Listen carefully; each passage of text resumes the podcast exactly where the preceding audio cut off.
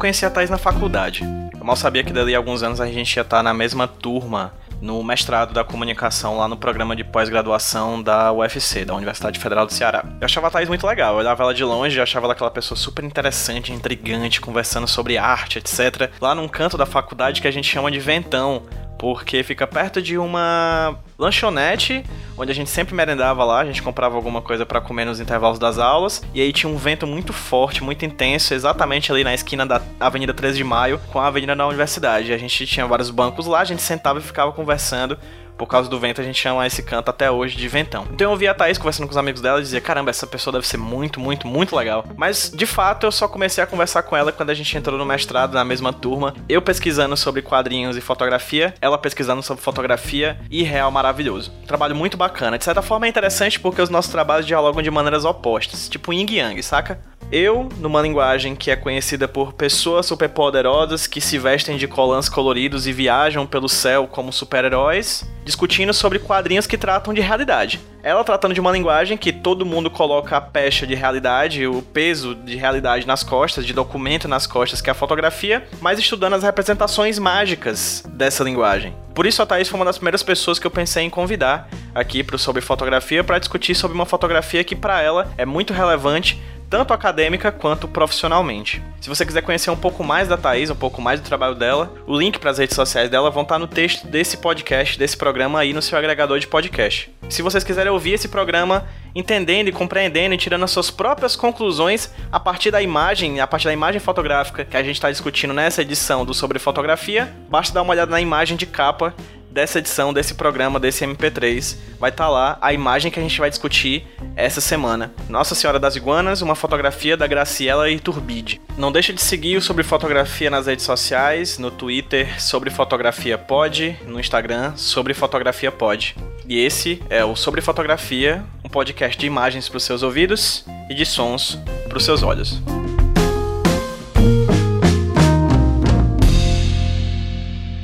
É, a imagem da Nossa Senhora das Iguanas, ela veio no meio de um turbilhão de pesquisa em imagens. Eu estava pesquisando muito e olhando muitas imagens e pensando muito uma pesquisa de mestrado e eu me deparei com essa imagem. Foi a primeira fotografia que eu vi dessa fotógrafa, que é a Graciela Iturbide. E assim que eu bati o olho nessa imagem, eu ao mesmo tempo que eu me emocionei, eu senti uma força grande demais que eu não conseguia entender ainda.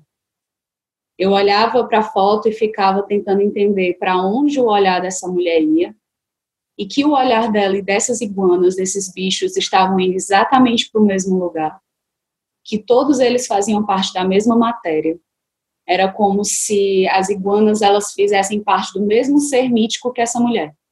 E aí, quando eu olhei para essa fotografia, eu fiquei tentando entender como foi que ela foi feita. Porque a primeira coisa que a gente costuma fazer quando a gente vê uma foto é tentar entender a fotografia. É tentar entender como ela foi feita, em que período ela foi feita, quem é aquela pessoa. É meio como se a gente ficasse procurando um mapa de coisas ou um mapa de respostas numa imagem que às vezes ela quer te dizer algo que você não consiga entender. E aí, quando eu olhei para essa fotografia, eu achei que eu não entendi essa foto. E ao mesmo tempo que ela me tocava em um lugar muito específico de quem eu era, do que eu sentia e do que eu estava pesquisando no momento. Foi assim um, um, um, encontro cósmico, talvez, assim, um encontro meio é, aleatório, mas ao mesmo tempo providencial para que eu conseguisse entender o que é que eu queria da minha pesquisa e o que é que eu entendia de mim naquela fotografia. É muito doido isso, mas vamos lá. É, o meu, o meu, o título da minha dissertação é A insurgência do maravilhoso na fotografia contemporânea. Nota sobre o antroposomorfismo, uma manifestação em imagens. O que é que significa isso, Thais? Eu sabia que eu queria pesquisar alguma coisa que eu percebi em muitos fotógrafos contemporâneos, que era esse encontro com o insólito, com as coisas que a gente não consegue explicar racionalmente. E que era uma coisa que eu sentia que vinha desde a minha infância no interior do Ceará, que eu sentia que aquele espaço me provocava isso e que eu sentia lendo Gabriel Garcia Marques, a mesma sensação. E aí eu comecei a pesquisar muito, encontrei uma pesquisadora é, paulista, que o nome dela é Ilema Machiampi, e aí ela tem um livro chamado Real Maravilhoso, e é um livro que ela meio que estuda isso para a literatura. E aí ela começa a falar que isso é uma retomada de sentidos, assim, de que por América Latina ser um espaço colonizado, como todo mundo sabe, a gente sempre foi visto como essa coisa exótica, diferente, afastada de uma realidade, e que é como se tudo que a gente percebesse da, de quem a gente era e do que a gente contava e das nossas tradições. E aí isso colava muito com o que eu estava estudando também de fotografia, de fotografia ser uma imagem técnica e uma imagem estética que criava, produzia é, visibilidades. Então, não é que uma fotografia seja realmente o que ela mostra, mas é que existem diversos fatores que constroem uma fotografia e que nos dá uma visualidade de um mundo, que não necessariamente esse mundo é o que a gente chama de realidade. E aí eu estava muito nessa pira aí, desse paradoxo de atrás de fotos, é, que são chamadas fotografias documentais, porque por muitos anos a América Latina teve nesse essa tradição, né, de fazer muita fotografia documental. E aí eu tinha um mar de fotografias documentais e na qual procurava essas manifestações e que eu ficava procurando dicas, sei lá, vestígios mesmo de um maravilhoso ali em imagem. E aí foi quando eu me deparei com a Graciela Turbide e meu mundo girou, sim. Meu mundo girou. Primeiro porque eu estava estudando muito a ideia da imagem da mulher no Ocidente. Existe um livro da Marie-José Monzan, que é o Homem Espetáculo, que a gente estava lendo no, na disciplina do querido professor Henrique Codato, que infelizmente faleceu há algumas semanas atrás.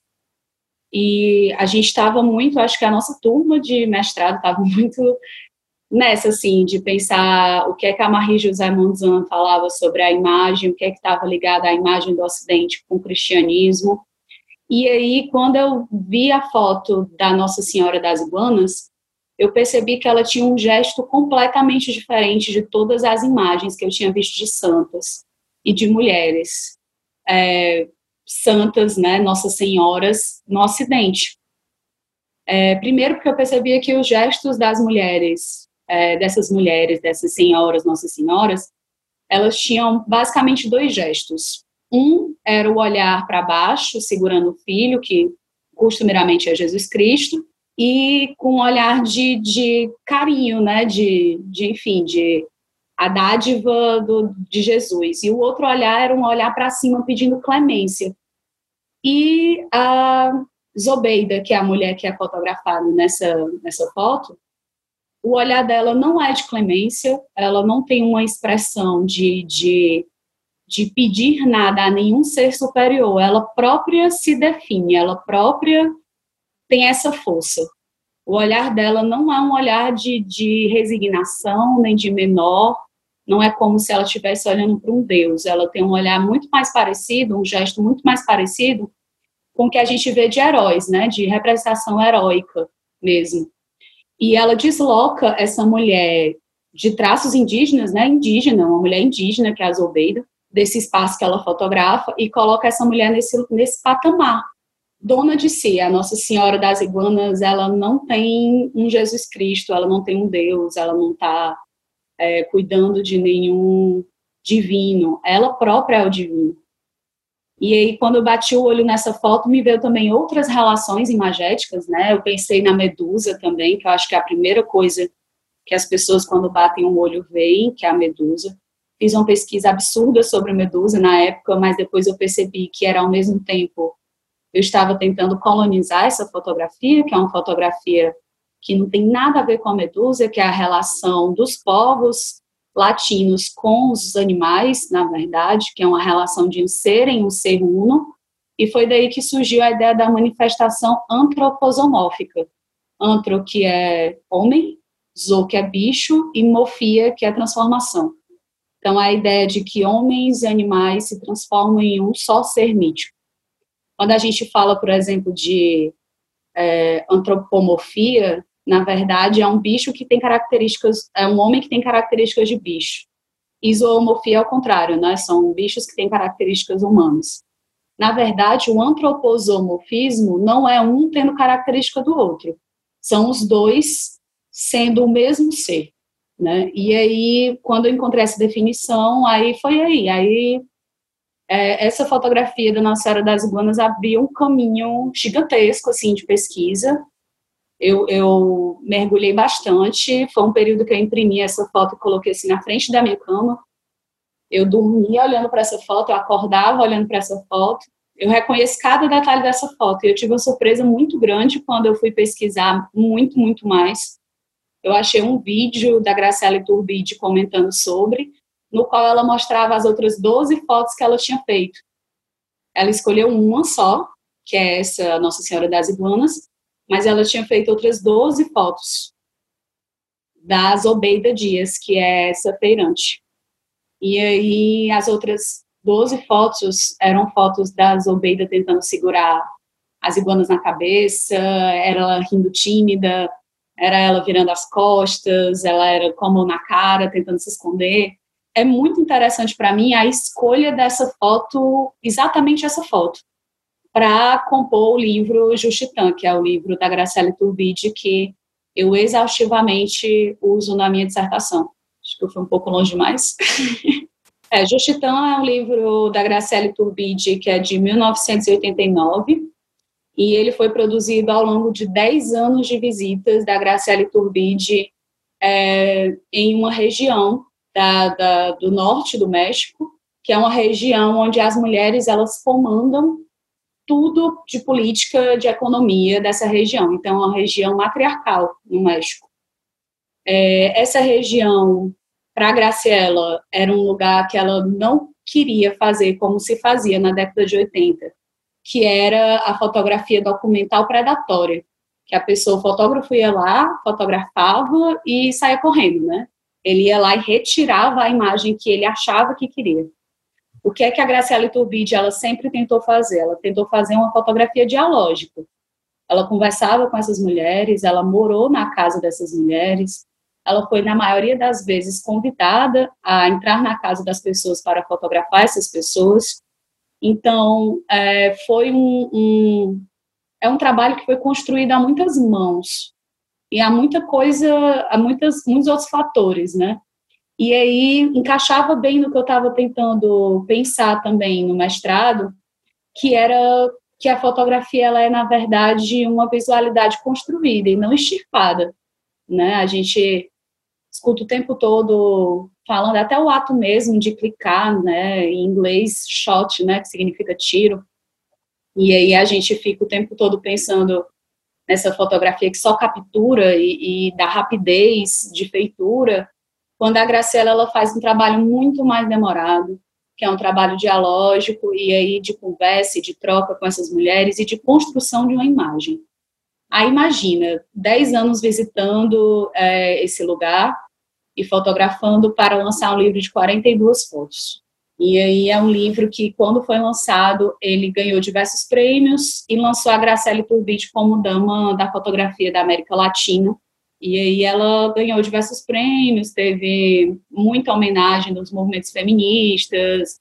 A Nossa Senhora das Iguanas virou uma imagem muito forte para o movimento feminista do final da década de 80, começo da década de 90 porque eu acho que era exatamente isso, que ela era uma imagem que, é, que era oposta às imagens que a gente tinha das Nossas Senhoras. É uma imagem que traz um gesto oposto. E aí a Graciela Tubide virou assim meio que um, como é que eu posso dizer? Eu virei fã, né? Eu virei fã assim de, de ficar assim um pouco até um pouco né? viciada em olhar as coisas dela, em olhar as fotos dela, em ver as entrevistas. E aí eu ia até contar para ti um, um, caso, aconteceu uma coisa muito muito doida na minha vida no passado, que foi eu entreguei a dissertação em março, e aí uma coisa que você escuta o tempo inteiro quando você entrega a dissertação e os e a banca gosta, né, ou diz que gosta, é que você não deve deixar a dissertação morrer, né? que você transforma essa dissertação em vários artigos e manda para, várias publicações, que isso é muito interessante, que outras pessoas têm que ler isso, e eu concordo, porque o trabalho que a gente faz no mestrado, no doutorado, no pós-graduação, é um trabalho que a gente recebe um dinheiro público para fazer uma pesquisa, e quanto mais pessoas lerem a sua pesquisa, seu trabalho, que você passou anos pesquisando, melhor ainda. E aí surgiu o colóquio de fotografia da Bahia, que era em outubro. Aí eu preparei, né, peguei uma parte da minha dissertação e, e assim, tinha que mandar no outro dia, aí eu mandei assim, copiei 15 páginas, assim, do nada na minha dissertação, eu mandei, criei um, um título que era é, de das mulheres, né, é, o fazer fotográfico dialógico como construção de uma fotografia contemporânea, era algo assim, o título do artigo. E aí mandei. Aí eles mandaram para mim semanas depois que foi aceito. Aí eu já estava tipo, cara, massa, eu vou apresentar esse trabalho num colóquio internacional de fotografia, vai ser ótimo, na Bahia. É, três dias antes de eu ir, de eu ir, eu decidi conferir é, no site qual dia eu ia falar, né? Quando é que seria minha conferência. Eu tinha comprado as passagens para todos os dias. Mas eu queria saber para me organizar um pouco melhor, né? E aí, quando eu vi, eu ia falar e logo em seguida a Graciela Turbide ia falar. Eu ia apresentar um trabalho sobre a minha visão do trabalho dela e depois a dama da fotografia latino-americana, uma senhorinha de 81 anos, ia falar. Eu entrei em colapso eu entrei em colapso, assim, eu passei essa semana inteira morrendo, assim, sem dormir, me tremendo e desesperada, né, com esse encontro. Um encontro que eu sempre ansiei, mas ao mesmo tempo a gente tem uma ideia de que as pessoas que a gente admira estão distantes, né, estão sempre distantes. A gente cria uma expectativa ou talvez até mesmo um, distanciamento mesmo, né? Aquela pessoa tá lá e eu tô aqui nesse meu mundinho. E aí, quando eu cheguei lá, primeiro dia de colóquio, nada da Graciela Turbinte.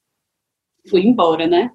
Aí, no segundo dia, o pessoal do colóquio, ela chegou cinco minutos depois que tu foi embora. E eu, meu Deus. E eu nervosa. Segundo dia, Graciela Turbide não aparece, pois ela tá um pouco debilitada no hospital, no, na, no hotel e tal.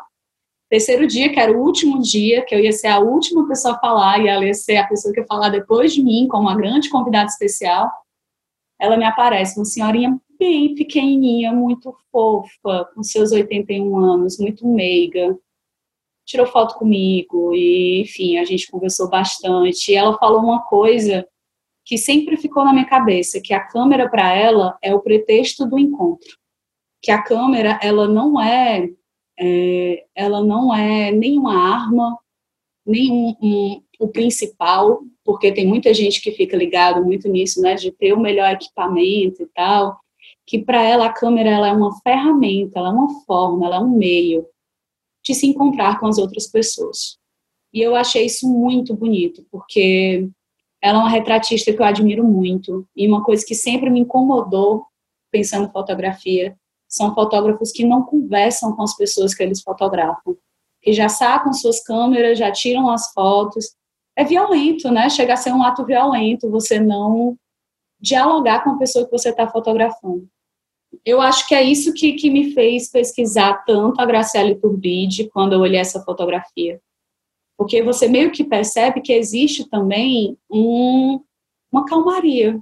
A pessoa que está sendo fotografada, ela não foi tomada de sopetão aquilo dali não foi uma fotografia que foi extirpada. Teve conversa, teve riso, teve vergonha, teve diálogo, teve teve tudo ali no meio, né? Teve o que a Graciela pensava daquela imagem de uma mulher andando com iguanas na cabeça. Tinha o que a Zolbeida achava dela, tinha o que a cultura de Juchitã era sobre aquelas mulheres, tinha sobre o tempo, tinha sobre o filme, que às vezes a gente esquece que existe a, a materialidade da fotografia também, do grão que a gente percebe na fotografia analógica. Então, tinha todos esses fatores que construíram essa imagem, que se tornou uma imagem icônica, que se tornou uma imagem que norteia muitas questões da minha vida, que se tornou uma imagem que me fez ver e acreditar mais ainda que existe, né, esse maravilhoso, esse encontro com o insólito, seja em imagem, seja no nosso cotidiano. me fez também pensar que a minha fotografia, o jeito que eu fotografo, tinha que ser mais dialógico, que eu tinha que é, aprender a conversar com as pessoas antes de fotografar, que eu tinha que conversar antes mesmo de tirar a câmera de dentro da bolsa. E se eu percebesse que era para tirar foto, eu ia lá e tirava.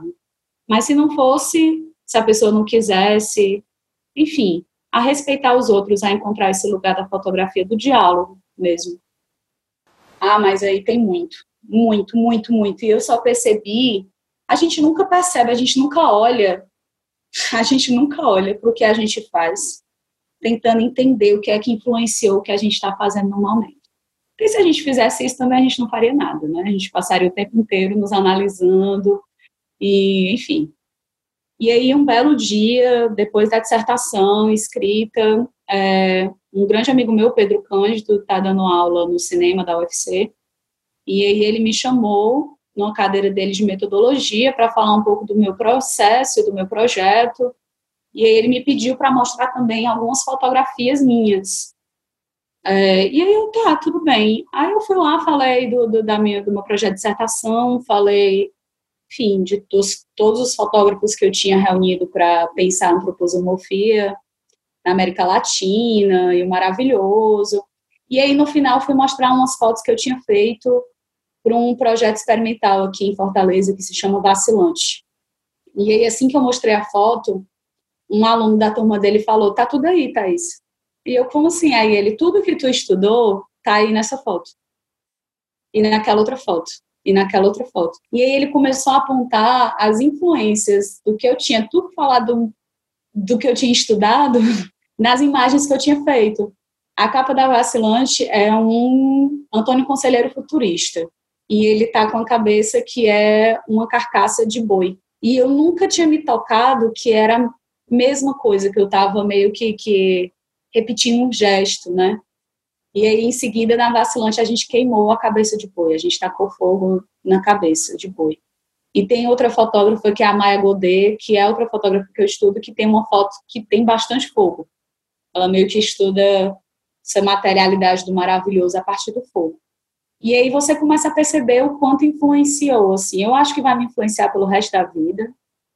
Eu acho que é uma coisa que acabou se tornando uma coisa muito minha também, que me trouxe encontros muito potentes, não só o encontro com a Graciela, mas encontro com diversos outros colegas, amigos, companheiros, que só a fotografia e só o estudo de arte e imagem me trouxeram, assim.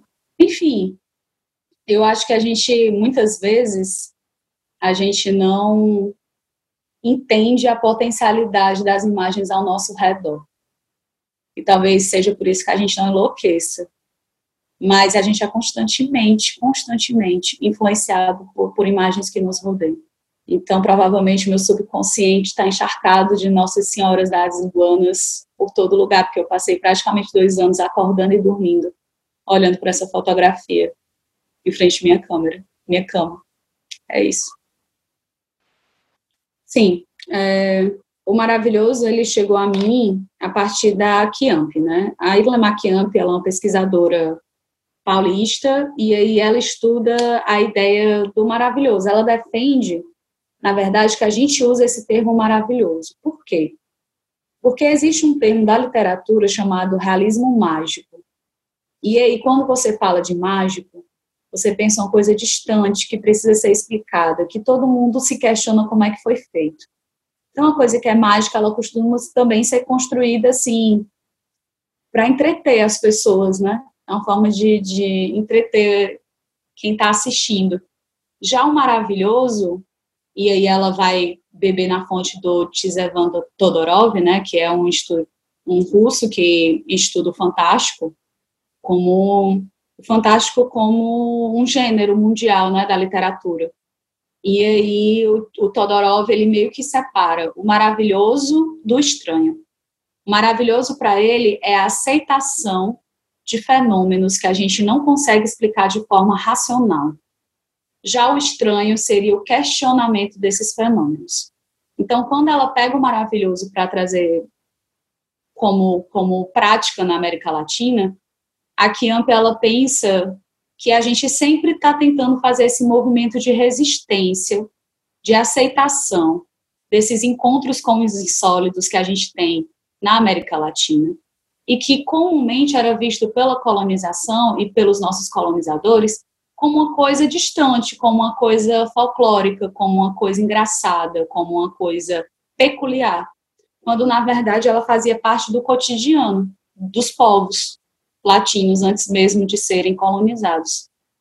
E aí ela começa a trazer isso a partir de uma revolução que teve na literatura na década de 30 e 40 em vários países da América Latina, que a gente fala muito de Guimarães Rosa, né?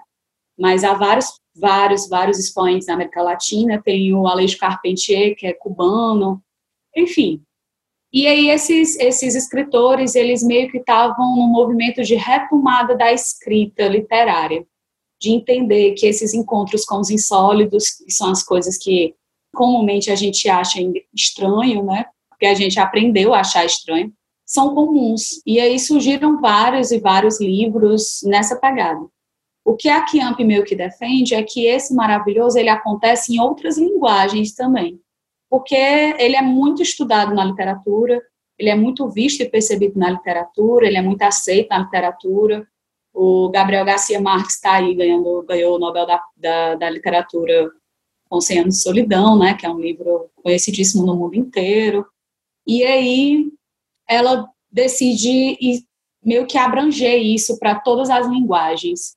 Se a gente consegue enxergar na literatura esse encontro com o maravilhoso, esse encontro com o insólito, a gente consegue encontrar, é, perceber na literatura essa resistência a achar, né, da gente conseguir achar, conseguir acreditar que esses encontros fazem parte da nossa realidade, da nossa cultura, na literatura, por que, que a gente não pode ver isso em imagens, em música, em perceber isso em outras linguagens. E é a partir dessa argumentação da, da, da Chiamp que eu vou em direção a tentar perceber esses rastros na fotografia. O Didi Rubman, ele fala muito sobre o que arte, arde numa fotografia, né, da gente procurar o que, com a centelha, né, de, de acaso, que é que numa fotografia que nos faz continuar olhando para aquela imagem e o que é que nos instiga a olhar uma fotografia. E aí eu comecei a procurar, a procurar bastante. E, e eu acho que foi um movimento muito de percepção e de sentir e de revisitar e de, e de buscar as evidências imagéticas assim. Há uma coisa muito clara que eu acho na fotografia, no estudo da fotografia, que vem mudando nos últimos 40 anos, né, da década de 80 para cá, é que se tinha uma ligação muito grande de pensar a fotografia como real, de imaginar a fotografia como um espelho do real. E o que é que acontece? Dos anos 80 para cá, o Debois fala né, que teve essa mudança. A fotografia ela passa a não ser mais entendida como um texto, a ser traduzido para a linguagem escrita, mas para ser vista, sentida, percebida. E aí acontece o pós-estruturalismo, né, que a gente tanto viu nesse mestrado. E aí esse movimento de, de afastar a imagem de ser entendida como texto e de tentar buscar uma forma de entender a fotografia como única, porque ela é uma linguagem específica própria, uma linguagem técnica, estética, de visibilidade, visualidades, né? é, nesse movimento, a imagem ela sai um pouco de ser esse espelho do real. A gente para de perceber essa imagem como espelho do real e ela pode entrar nesse lugar da fabulação. E aí eu comecei a procurar fotógrafos e fotógrafas, principalmente fotógrafos, na América Latina que fizessem esse movimento. Foi uma pesquisa muito difícil. Primeiro porque eu, eu quero deixar isso bem claro nós somos ainda muito colonizados e somos um país e um, um continente que pensa e que exibe muitas imagens feitas por homens brancos mais do que tudo. É muito difícil encontrar uma mulher fotógrafa, é muito difícil encontrar uma mulher negra fotógrafa, é muito difícil encontrar pessoas queers fotógrafos na América Latina sei que eles existem, sei que eles estão aí, mas é meio como se existisse um, um, uma barreira de visibilidade. Porque o que nos é mostrado nas revistas, nos editais, nos museus, essas pessoas não acessam. E aí a gente, eu não consigo saber se existe uma mulher negra no Uruguai fazendo uma fotografia que poderia ter acrescentado e, e, e muito na minha pesquisa e no meu jeito de ver. E a gente, eu, a gente não consegue ainda. Talvez é, a internet seja um lugar, e foi um lugar que me ajudou muito. Mas eu acabo com um grupo de, de fotógrafos que são majoritariamente brancos. Eu pesquiso só três mulheres e dois homens. Eu consegui fazer isso, né, de pesquisar pelo menos duas mulheres. E a gente só escreve muito também baseado em autores europeus. Debois, Rouillet, Didi Rubman, que são os nossos autores de base francesa. Então, eu sinto que ainda há muita dificuldade, há muito ainda a se buscar, de pensar dessa forma, né, de buscar novos, enfim, esses espaços.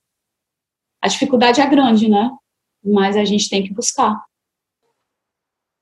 Eu ainda não entendi essa fotografia e eu acho que eu nunca vou entender. E eu espero nunca entender. Eu jamais quero racionalizar aquela imagem por completo. É a última coisa que eu quero fazer. Eu percebi nos últimos anos que a gente tem muito medo, né? Eu tenho muito medo, eu espero que todos os outros seres humanos também, que eu não esteja sozinho nessa, das coisas que a gente não consegue racionalizar, das coisas que a gente não consegue ler, entender, interpretar. E eu aprendi nos últimos anos a deixar isso de lado, a sentir as imagens, a perceber as imagens. E elas mudam, sabe? Depende do dia que eu olho, depende do mês que eu olho, depende do ano que eu olho. Que eu, eu percebo coisas que antes eu não percebia, ou eu sinto coisas que antes eu não sentia. Porque a relação é essa, a imagem ela é construída nesse entre, entre o que eu olho e entre a forma como a imagem me olha, né? E, e eu não quero entender. Se um dia eu entender, eu acho que esgota uma parte de mim que eu ainda não trabalhei o suficiente como ser humano. É isso.